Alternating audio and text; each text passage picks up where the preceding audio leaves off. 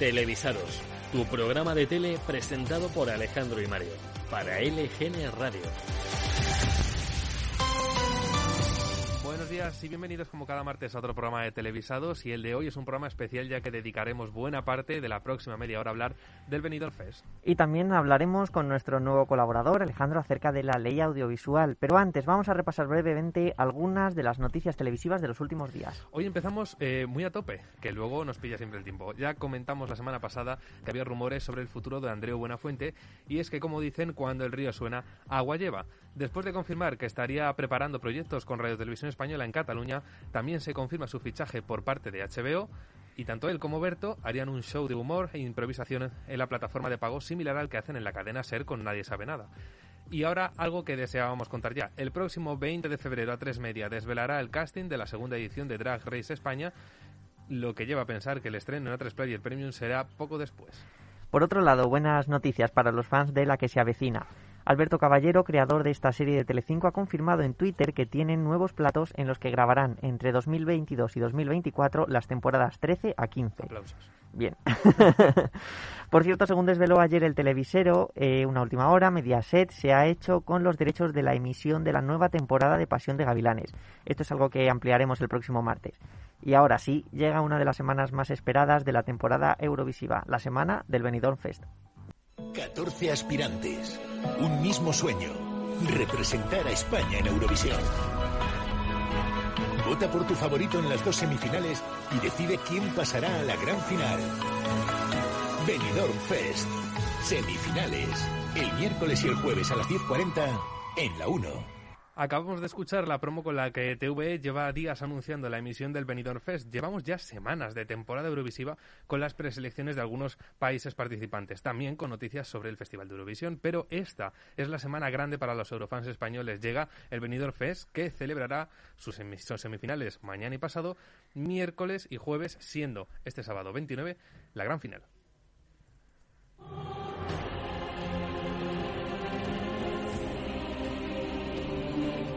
Ya escuchamos en nuestro último programa Vita Est, el recién estrenado himno del Benidorm Fest, interpretado por la Orquesta y Coro de Radio Televisión Española, la que tú quieres, que es la canción que tenemos ahora de fondo para introducir este tema. Antes de nada, para quien se acaba de incorporar a la actualidad televisiva y haya estado viviendo en una cueva aislada del resto del mundo los últimos meses, resumimos qué es el Benidorm Fest. Que alguno hay, alguno hay que todavía no conoce Eurovisión y diría nombres, pero no. Que por cierto, de Eurovisión, que ya tenemos la línea gráfica, de ella hablaremos la semana que Ah, viene. sí, sí, es verdad. Estaremos- lo podríamos poner en nuestro Sí. Instagram. Bueno, el Benidorm Fest se trata de la preselección española para el Festival de Eurovisión, una versión actualizada del mítico Festival de Benidorm, donde tiene su origen la competición musical que vamos a ver en televisión española esta misma semana. Pues eh, os tengo que invitar a que participáis, a que participéis activamente en el Benidorm Fest, que es el festival que quieres, El que tú quieres, el que ustedes quieren. el festival que tú quieres. Muchísimas gracias. Bueno, un poco de historia televisiva para poner en contexto. El Festival Internacional de la Canción de Benidorm era un evento, una competición musical basada en el italiano Festival de la Canción de San Remo. Era un escaparate tanto para promocionar la música española como para promocionar también la ciudad alicantina de Benidorm.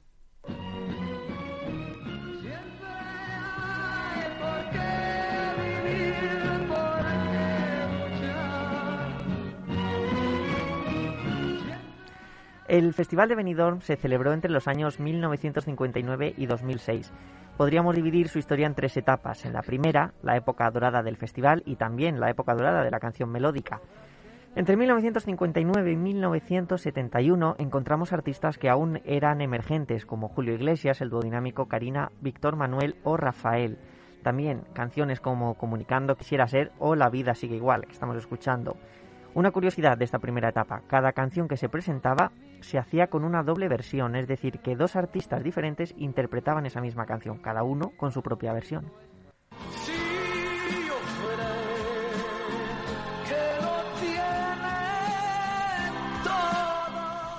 La segunda etapa, entre 1972 y 1985, el Festival de Benidorm fue perdiendo interés poco a poco entre el público. Los cambios en la sociedad española de aquellos años también afectaron al audiovisual y a los contenidos televisivos que, que, eh, tenían más éxito entre la audiencia. Eran, eran otros. A la vez que cambiaban las modas musicales, por supuesto, que el fin de adaptarse a estos cambios, el festival tuvo un par de ediciones experimentales. En 1983 el festival no fue competitivo y en el 85 se invitaron a grupos pop rock como Alphaville o Sinistro Total para acercarse a un público más joven. Además, en 1979 y 1984 el festival, el festival no se celebró. Al final de la edición de 1985 se decide cancelar esta competición.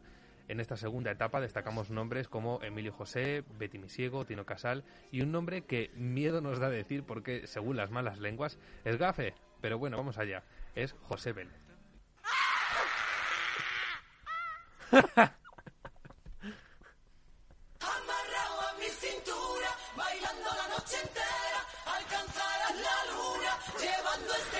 Lo mejor ha sido el gritito. Qué maravilla.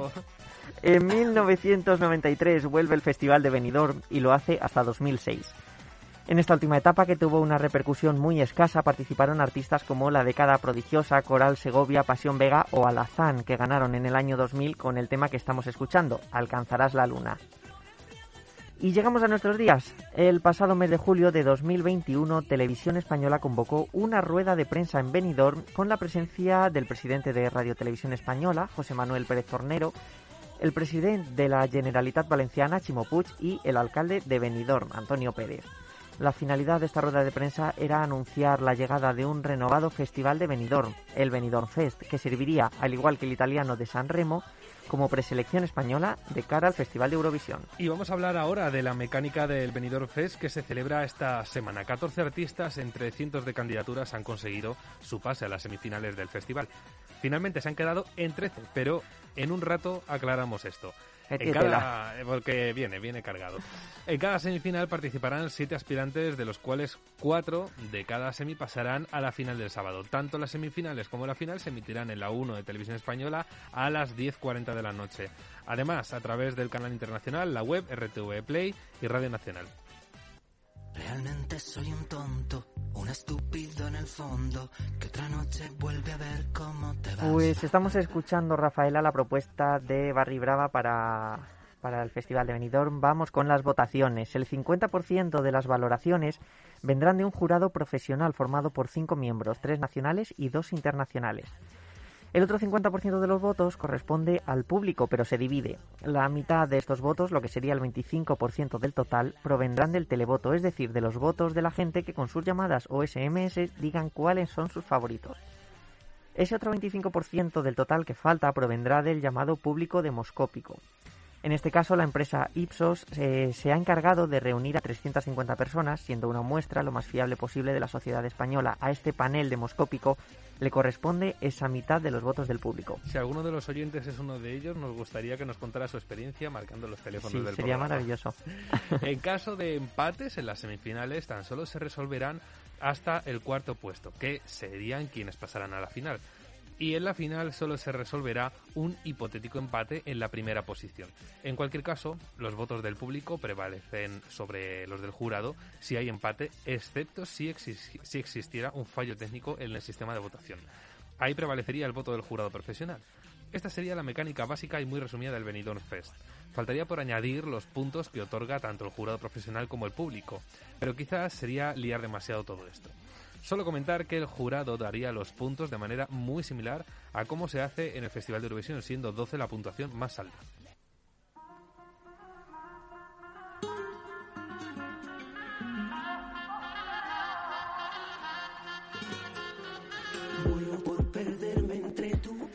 Y ahora escuchamos Postureo, que es la propuesta que lleva Azúcar Moreno este año. Y cómo no, hay que hablar un poco de lo más importante de esta, de esta competición musical, precisamente sus participantes. Tras recibir cientos de solicitudes de participación, RTVE presentó a los 14 aspirantes a ganar el Benidorm Fest y con él conseguir el pase a Turín al Festival de Eurovisión de este año.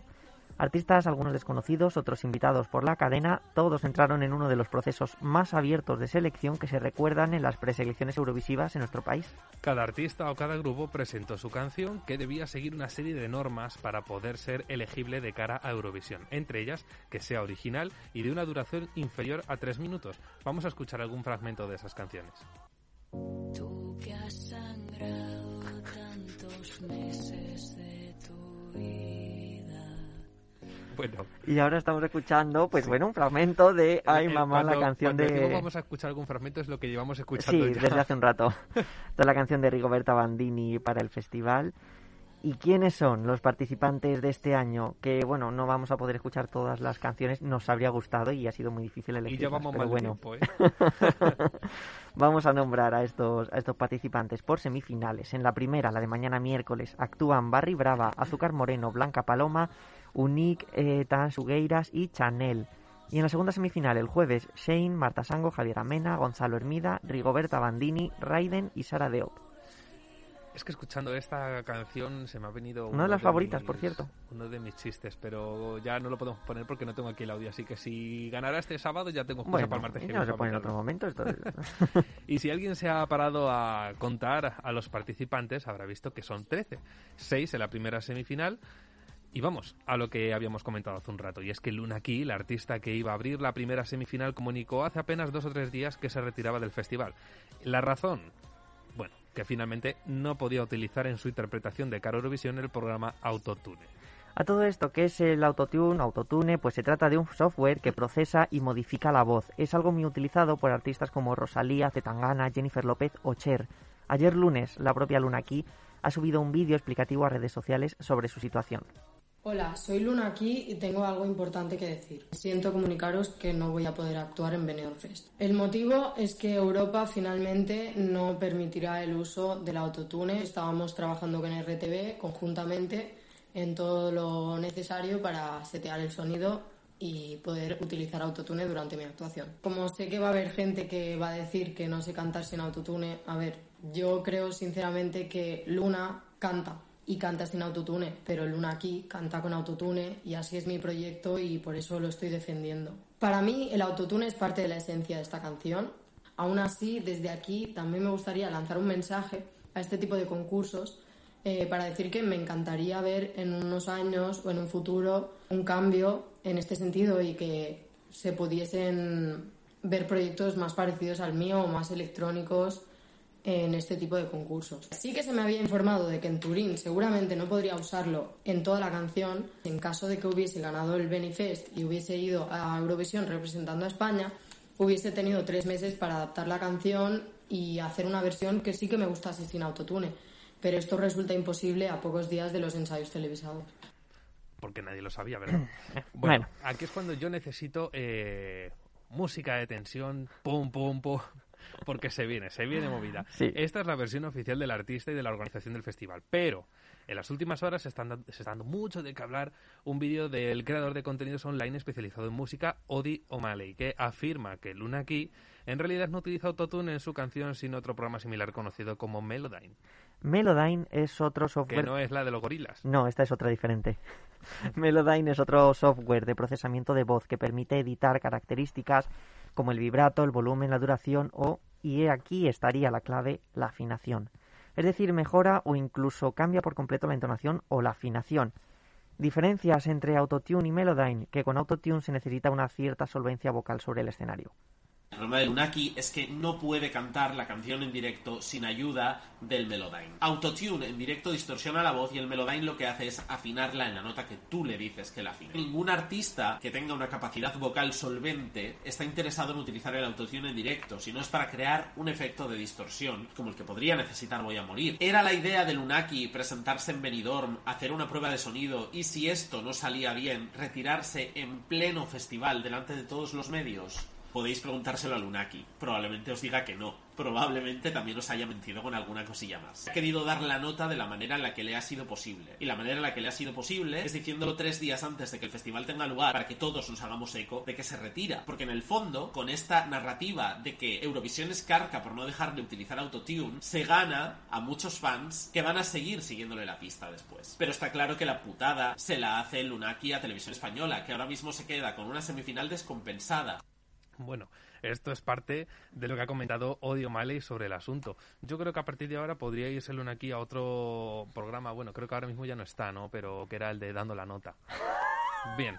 Nada confirmado. Hay que recordar que la versión oficial es la primera, pero la polémica está servida. Algo que es cierto que, ah, bueno, por supuesto, si alguien tiene algo que opinar sobre esto, ya puede ir marcando los teléfonos del programa de, aludidos. Algo que es cierto es que el Benidorm Fest podría permitirle mm, usar Autotune si fuera este programa que su canción necesitaría, aunque luego tenga que modificar esas partes eh, de la canción de cara a Eurovisión. Y es algo que ya ha ocurrido en otras ocasiones. Pero claro, si con esa condición luego no puedes estar a la altura, sería injusto para el resto de artistas y principalmente para los espectadores. También, bueno, hay que recordar que Radio Televisión Española envió un, comunicado, un comunicado, que era el comunicado que, que, tú quieres, a todos los participantes sobre las bases legales del Benidorm Fest y un documento adjunto en el correo con la normativa de la UER para la participación en el Festival de Eurovisión. Y esto es lo que creemos que la manager de Luna aquí pudo decir cuando le recordaron que en ese mail se especificaba que no se podían usar programas de modificación de voz. ¿Qué mail? ¿Qué mail? ¿Qué, ¿Qué mail? mail? No hay mail. ¿Qué mail? No hay mail. Parece ser que había un mail, pero nunca llegó. Yo no sé qué pudo ser. Pues se ha extraviado. Bueno, declaraciones en exclusiva que hemos conseguido desde televisados. Y a todo esto, por cierto, eh, Luna ya contó en la ronda de presentación que su nombre artístico iba a ser Monkey, pero la organización le prohibió terminantemente utilizar dicho nombre porque iba en contra de la política del festival. Escuchemos lo que dijeron a Monkey en la presentación. Aquí tú hablas español. Esto es un programa en español. Aquí se habla español. Aquí nosotros no ponemos letreritos. Y tú te llamas Luna. Your name is not Moon. Okay. Well, it sounds prettier in Luna. Así as que, Luna. Luna. Y me hablas español aquí. Ya conocemos. Cualquier excusa es buena para poner este audio. Siempre, sí, siempre claro. como el del Sí. vino. Ya conocemos un poco tiempo. más sobre el, el eurodrama que persigue. Pues a Luna.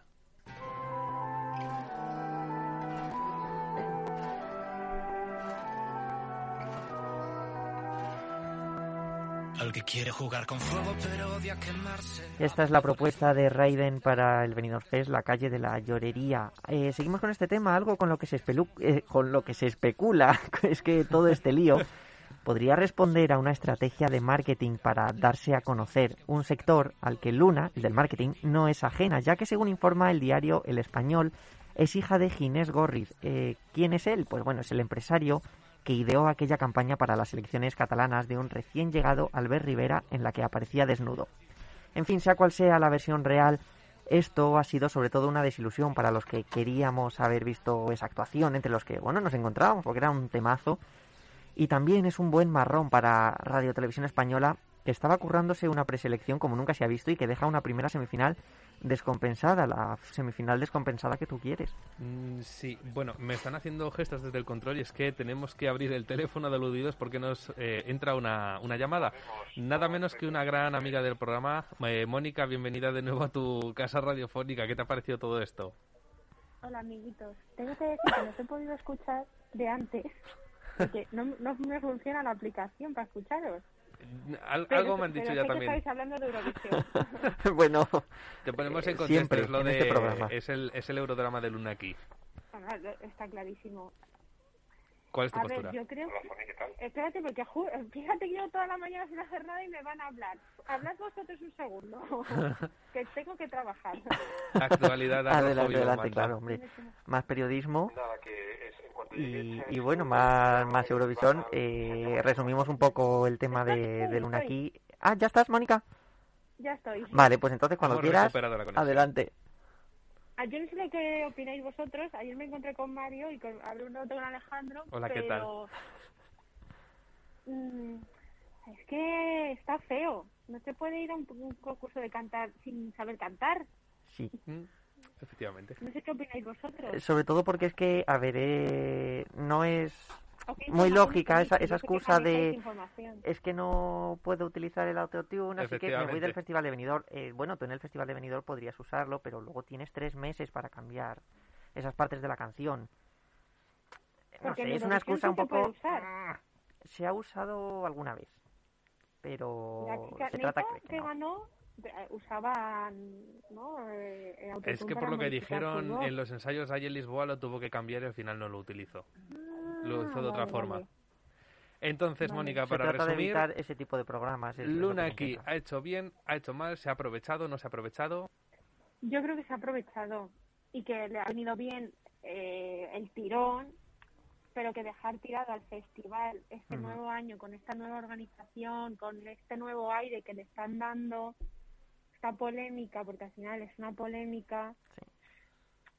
Ojalá no lo ensombrezca ni, ni se quede en esto y, el, y esta semana sea a tope de Eurovisión y del festival que tú quieres y todo eso que está haciendo María Eso, eso no lo van a cambiar. Eso no lo van a cambiar. Y, y qué pena porque seguramente haya mucha gente que se pudo haber presentado y ahora hay un hueco libre y a tres días no se puede hacer, pero qué pena la gente a la que haya dejado sin la oportunidad de poder ir. O por lo menos es. poder presentar su, Hmm. su categoría como están haciendo el resto de concursantes. Sí, sí, sí, así es. Y que ¿Cuál es queda esa plaza sin, sin cubrir. Eh, Rigoberta ¿Habéis hecho Bandini, tú, Mario? ¿Qué pasa con Rigoberta? tu favorito. ¿Cuál es tu favorito? Ah, uff, es, es que tengo dos, todavía Pero no me he es que, decidido. jo, Azúcar estoy, esperando, estoy esperando al directo para decidirme, pero Sí, es verdad que cambiarán, cambiarán cosas. ¿Dónde lo vais a ver? ¿Dónde lo vais a ver? en, en la 1. No, idiota. ¡Ah! ¿Qué plan tenéis? Pues no lo sé, ¿Haréis algún porque yo no sé si el miércoles haré un plan con unos amigos y el jueves seguramente en mi casa. Bueno, el martes siguiente nos lo contáis, ¿no? Por Pero supuesto. la, la gran final sí espera un planazo. Eso sí. Hombre, no lo dudaba. Bueno, Mónica, muchísimas Pues gracias muchas por llamar al- gracias. al, al programa. Que vaya Eh, bien en tengo- el trabajo. Quiero aportar esto. Seguimos, aguantamos, resistimos. Más periodismo, ¿vale? Sano. Sí, desde luego, seguimos aguantando, ¿eh? resistimos. Bueno. Ferreras os manda un saludo en directo. Otro para él. Como decía José Manuel Parada. A ti, otro para ti, guapísima. Muchas gracias, Mónica, como siempre. Adiós. Adiós. Adiós. y vamos terminando con este tema del Benidorm Fest dando algunos datos. Eh, las entradas para presenciar el espectáculo al final se entregaron por invitación directa, como comunicó hace unos días RTVE. Un espectáculo que cuenta con un escenario, nunca mejor dicho, espectacular. La estructura recuerda al logotipo del Benidorm Fest e incluye una plataforma hexagonal rodeada de paneles LED en alta resolución y columnas de luz. En total, 450 metros de escenario, metros cuadrados de escenario. y bueno, vamos a escuchar otra propuesta, Echo, de Shane.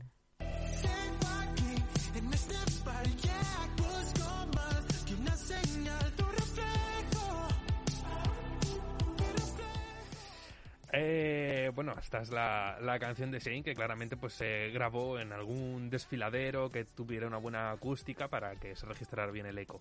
A esto hay que añadir una green room similar a la que podemos ver en Eurovisión donde estarán los pres- eh, estarán presentes los artistas en- y el set de jurado y de los presentadores. No es lo único que nos recuerda al Festival Europeo de la Canción, también es parecido el trofeo un homenaje al deseado micrófono de cristal eurovisivo. Se trata de un micrófono muy similar hecho con bronce y diseñado por el escultor José Luis Fernández. Solo queda añadir, como no, los presentadores. Este evento lo conducirán Alaska, Máximo Huerta e Inés Hernán. Quería añadir una cosita más, como Eurofan hay mucho que reconocer y que agradecer a esta RTVE que más que nunca... ¿La que tú quieres? Exactamente, hace cierto ese lema suyo de la televisión que quieres. Llevamos tiempo esperando el momento en el que la tele pública diera más muestras de interés en el Festival de Eurovisión y no podríamos estar ahora mismo más contentos. Independientemente de la posición en la que la canción que salga del Benidorm Fest acabe en Eurovisión, creo que RTVE debería estar muy satisfecha y orgullosa del trabajazo que está haciendo con la mejor preselección española que, que- que he visto y no solo en cuanto a su planificación, sino a la calidad de las canciones y de los artistas que participan. Estoy totalmente de acuerdo. Y espero que también lo demuestre luego en el festival y no quede solo en el Benidorm. Ojalá, ojalá. Así que bueno, desde aquí todo el reconocimiento a todo ese equipazo que hay detrás y también a la labor y el cambio que han traído el presidente, José Manuel Pérez Tornero, y también la directora de Comunicación y Participación, María Izaguirre, y la jefa de la delegación de RTV en Eurovisión, Eva Mora. Es más, eh, en este programa hacemos periodismo de investigación. Tenemos en exclusiva las reacciones del público eurofan cada vez que salen María o Eva por la tele.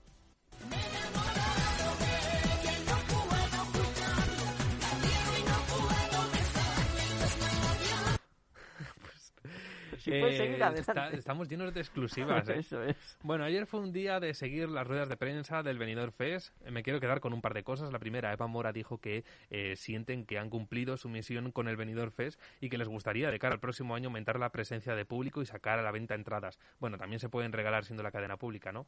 Y también las declaraciones de Raiden agradeciendo, agradeciendo el cariño recibido por parte del público eurofan con el que se encontraba por, por primera vez.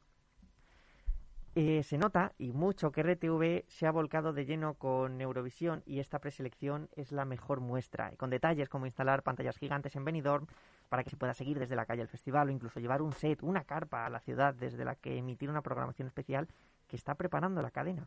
Tenemos un par de, de, cortes sobre la rueda de prensa de ayer, de Pérez Tornero, pero los daremos el próximo martes porque vamos un poquito justos de Mm, tiempo. Vamos excesivamente mal de tiempo. No es algo de mucha actualidad, así que bueno, se puede dejar para la semana que viene, sobre todo, pues bueno, las intenciones que tiene RTV. Sí, de además porque la semana que viene se- Claro que seguiremos sí. hablando del Benidorm Fest ya de- después de la, fini- de la final. Así y es. bueno, cambiando totalmente de tema, que no da tiempo para mucho hoy, pero, o sea, la semana que viene tenemos que dejar pa- para esto, por lo menos al principio, para que pueda entrar, porque no creo que hoy dé tiempo ya a, a- a darlo todo. Eh, algo avanzamos la semana pasada y es que hoy eh, estrenamos una sección nueva dedicada a la ley de comunicación audiovisual que rige absolutamente todo lo que se emite en España. Una sección en la que contaremos siempre con nuestro experto en el tema, Alejandro. Bienvenido, hola. Hola, buenos días.